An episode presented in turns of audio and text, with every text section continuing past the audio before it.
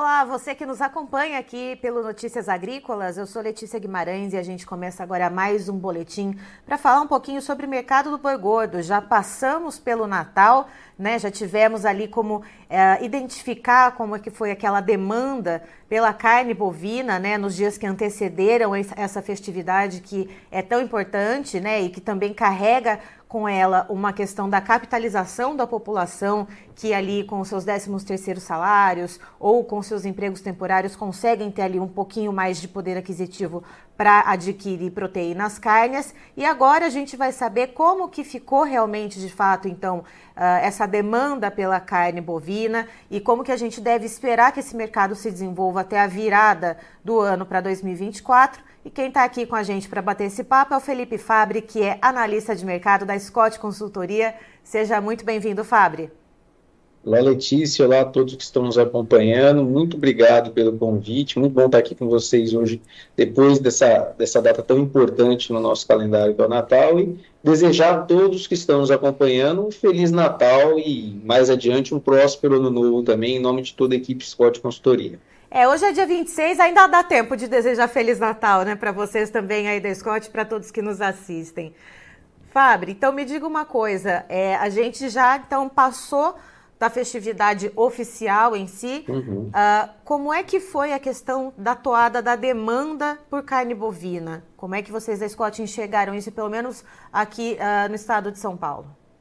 Bom, vamos lá. Primeiro ponto, mercado físico do boi gordo, para a gente passar para o produtor uma mensagem. Ele não deve sofrer muita alteração daqui até o começo de 2024.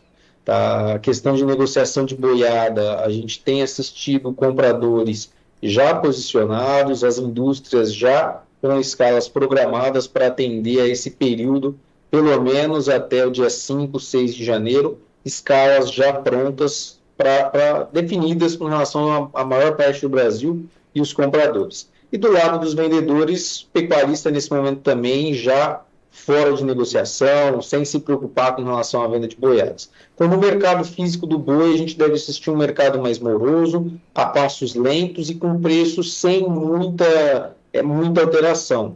O grande ponto que a gente tem que ter daqui adiante com relação a, até pensando na virada do ano, de atenção, é o atacado, tá? É o escoamento de carne é, desse final de ano que vai impactar na demanda ali em meados de janeiro. Que acontece? 2023 foi um ano sobrefetado em termos de carne bovina. Frente a outros anos, 2020, 2021, 2022, a disponibilidade interna de carne bovina aumentou muito nesse ano, em função do forte abaixo de fêmeas que nós assistimos, e nós chegamos com um estoque relativamente elevado nesse período agora de final de ano, é, e esse estoque, até o momento, ele não foi tão bem enxugado no mercado atacadista de carne com osso. As cotações caíram hoje, as cotações para o dianteiro, para o traseiro, para o dianteiro principalmente, o traseiro acabou se mantendo estável, o traseiro puxa ali para os cortes mais é, tradicionais para o churrasco, mas o dianteiro acabou puxando uma queda com relação às referências, é, e hoje essa, essa carcaça, o boi casado inteiro e o capão, é, vieram com queda nessa abertura de semana pós-Natal, com esse relato de que há estoques ainda sobressalentes é, no, no, mercado e isso está impactando, que as vendas não foram dentro do que o mercado esperava. E agora aguardam aí o ano novo para ver se vai corresponder a essas expectativas. Por que, que isso é importante para a gente ter ideia pensando do lado do produtor? É, se nós tivermos uma virada de ano com um, um, excesso aí de oferta, pensando em estoques advindos dessa virada, é, a gente pode ver uma indústria menos ávida por compras no momento em que ela já é mais fraca. A demanda nos meses de janeiro e fevereiro, com destaque no mercado interno e exportação, ela é mais paulatina. A gente não vê uma demanda tão forte nos primeiros meses do ano. A gente tem a população é, contraindo dívidas agora em dezembro a serem pagas em janeiro. A gente tem toda a questão de impostos que começam a incidir sobre a população a partir de janeiro. É um momento de férias escolares e para quem tem criança, sabe que criança em casa consome bem. Eu falo por experiência própria, eu tenho uma pequenininha de 7, que come, que é uma beleza nesse período que está em casa, come mais do que uh, o normal. Então, há uma, uma contração de dívidas. Tem material escolar do, também, né, Fábio? Você que é pai, você também deve saber muito bem, matrícula, né? Matrícula. Então, tudo isso pensando em, em, demanda por carne no começo do ano, principalmente a carne bovina, a gente tem toda a questão de elasticidade de renda. A carne bovina ela tem um valor agregado maior e ela acaba sendo a primeira a ser impactada em um momento onde o consumidor está descapitalizado. Janeiro e fevereiro tendem a ser esses meses. Então, com isso, se a gente vem com um estoque de carne alto, com uma demanda mais fraca adiante, pode ser que o mercado venha com uma certa pressão de baixa a partir do mês de janeiro, mesmo com o critério de oferta de boiadas ainda incerto. Por que, que a gente fala incerto, Letícia? A gente está assistindo hoje, fala-se muito a respeito dos grãos, né? É, atraso com relação à semeadura de soja, impacto na janela de milho safrinha, queda de produtividade na soja por conta da ausência de chuvas, as passagens também foram impactadas. Então, a gente pode ter um atraso na oferta de boiadas de pastagem daqui para frente, é, e essa oferta viria menor, o que compensaria com uma demanda mais aquecida, é, compensaria uma manutenção de preços. Esse cenário se desenhou há duas, três semanas atrás, com os preços do mercado futuro próximo aí aos 250 reais por arroba para janeiro e fevereiro. Hoje essas referências já trabalham mais próximos dos 243, 242 reais por arroba. Então é um mercado que está enxergando que esse descompasso entre a oferta de carne é, e a demanda que deve vir adiante vai impactar é, o mercado de boi no começo do ano. Claro, aqui essa é a nossa é, essa é a nossa análise de hoje. A gente tem que levar em consideração que ainda tem aí todo um ano novo para vir pela frente, um feriado mais adiante, que acaba impactando mais a demanda por carne, principalmente o ano novo do que o, o, o, Natal, né? O ano novo ele tem o churrasco uma tradição mais forte aqui no Brasil, mas é, os estoques hoje eles se preocupam um pouco dentro do mercado de carne bovina. E você citou a questão da oferta de boiadas, né, Fábrica, sendo impactadas, principalmente essas boiadas vindas uh, do pasto. As boiadas de confinamento também, elas tiveram uma certa redução, né? Lembrando ali que em agosto uh, as contas ali para o confinador não estavam tão atraentes assim, então houve um enxugamento, né? houve, Letícia, foi justamente esse enxugamento que nos fez ver essa alta nos preços desde meados de outubro até agora em dezembro. Então, nós tivemos o mercado sendo abastecido mais firmemente pelo, pelo gado oriundo de confinamento ou de sistema de semi-confinamento ou suplementado, tá? mas veio com um volume menor do que no ano passado com relação a essa oferta. E aí as cotações voltaram a reagir no mercado físico do boi gordo a partir de meados ali de outubro para cá. Confinadores desestimulados a fechar boiada, uma oferta que veio menor, os preços voltaram a subir com uma demanda no mercado interno para exportação que veio boa nesse último trimestre, pelo menos nesse contexto, nesse período aí é, que a gente está analisando. Só que agora, janeiro e fevereiro, o, o cenário muda um pouco. A gente passa a ter já uma oferta maior de bovinos oriundos do sistema de pastagem, só que esse ano a gente tem uma certa incerteza com relação a como o clima vai impactar essa oferta. Por quê? A gente tem dois cenários que podem se desenhar pensando nessa oferta. Um, acelerar o descarte de fêmeas que não emprenharem. A gente está em período de estação de monta agora, é, Brasil afora. E o, a gente sabe que o sistema de cria ele ainda vem com um cenário bem pressionado. A gente pode ter os produtores descartando mais cedo essas fêmeas que não emprenharem, é, para fazer caixa, né, para tentar compor caixa e, e, conseguir ficar um pouco mais aliviado logo nesse começo de ano, ou é, o produtor segurando é, essas fêmeas e retardando um pouco a oferta de boiada de pastagem dentro do contexto. Se chega mais fêmea logo no começo do ano, logo nesses primeiros meses, a gente pode acabar sentindo é, um peso de uma pressão de baixa maior. Por outro lado, se a oferta de boiada de pastagem, em função da, da questão de vigor de pastagem e do atraso da engorda desses bovinos, é, tiver mais força, a gente pode ver um cenário de preços mais lateralizados, próximos aos, aos atuais patamares que a gente tem hoje. E aí a gente tem que colocar na conta a demanda também. Então, são alguns fatores. Hoje não dá para a gente cravar um, um em relação à perspectiva que a gente tem para janeiro e fevereiro, mas pontos de atenção que a gente tem de ter e acompanhar de perto, porque eles poderão e deverão, dentro do, do, dos próximos meses, ditar o ritmo da arroba do boi. Por falar em janeiro e fevereiro, Fábio, na B3 a gente viu algumas semanas esses contratos ali chegando ali na casa dos 248, 249, uhum. 250. Hoje a gente já vê ali um pouquinho a menos, né? 245 para o janeiro, 244 para o fevereiro.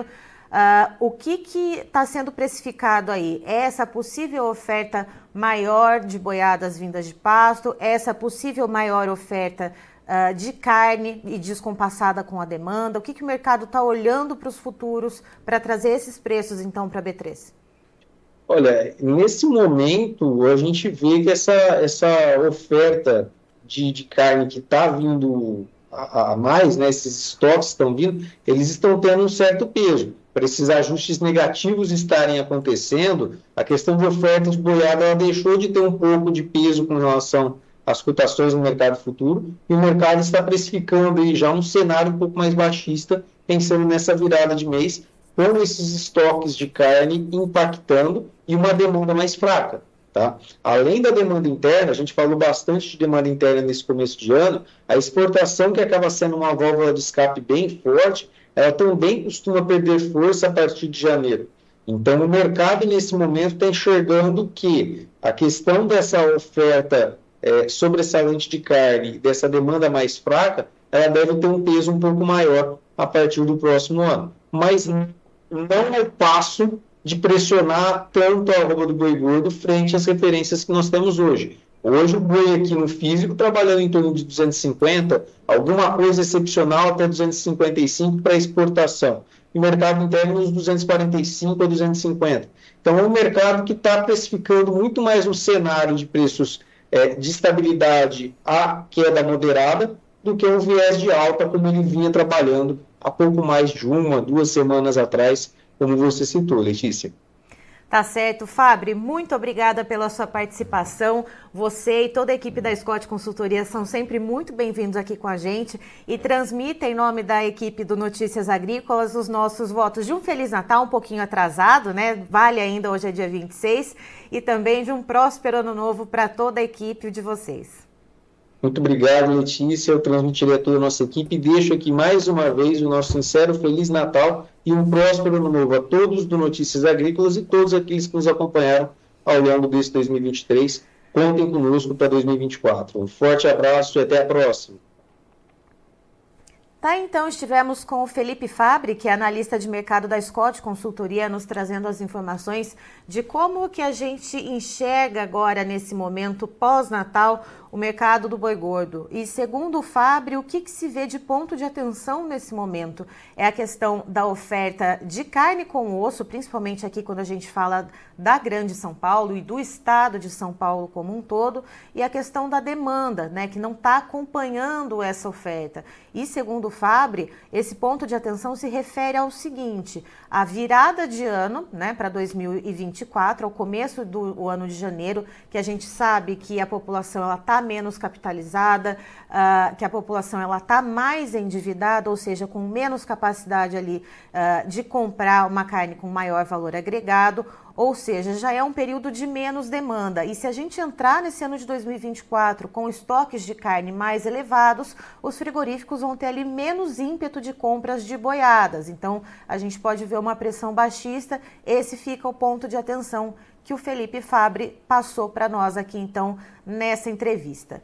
E eu vou pedir para o Christian colocar os preços na tela, por favor, os preços da B3, a Bolsa Brasileira. A gente vê, então, uh, pequenas altas hoje, então, nesse dia 26 de dezembro, retomada uh, pós-natal. A gente vê o contrato de dezembro que daqui a pouquinho sai da tela, tendo uma alta de 0,79%, valendo 250 reais cravado, trabalhando bem próximo então do que a gente vê para o mercado físico aqui no estado de São Paulo, que está entre 245 a 250 reais. O janeiro a gente vê uma alta de 0,76%, trabalhando com R$ 245,30 arroba. O fevereiro 2024 com alta de 0,78%, valendo R$ 244,50. o março 2024, aumentando 0,83%, cotado em 242 reais, redondo, e quando a gente olha para a referência do boi gordo CPEA, se vê um aumento de 0,68%, valendo R$ 251,90 arroba. Eu encerro por aqui, desejo a todos um Feliz Natal, já que hoje é dia 26 de dezembro, Natal foi ontem, uma Uh, um forte abraço a todos vocês que nos acompanham o ano inteiro aqui no Notícias Agrícolas. E daqui a pouco tem mais informação para você. E não se esqueça: Notícias Agrícolas, informação agro-relevante conectada.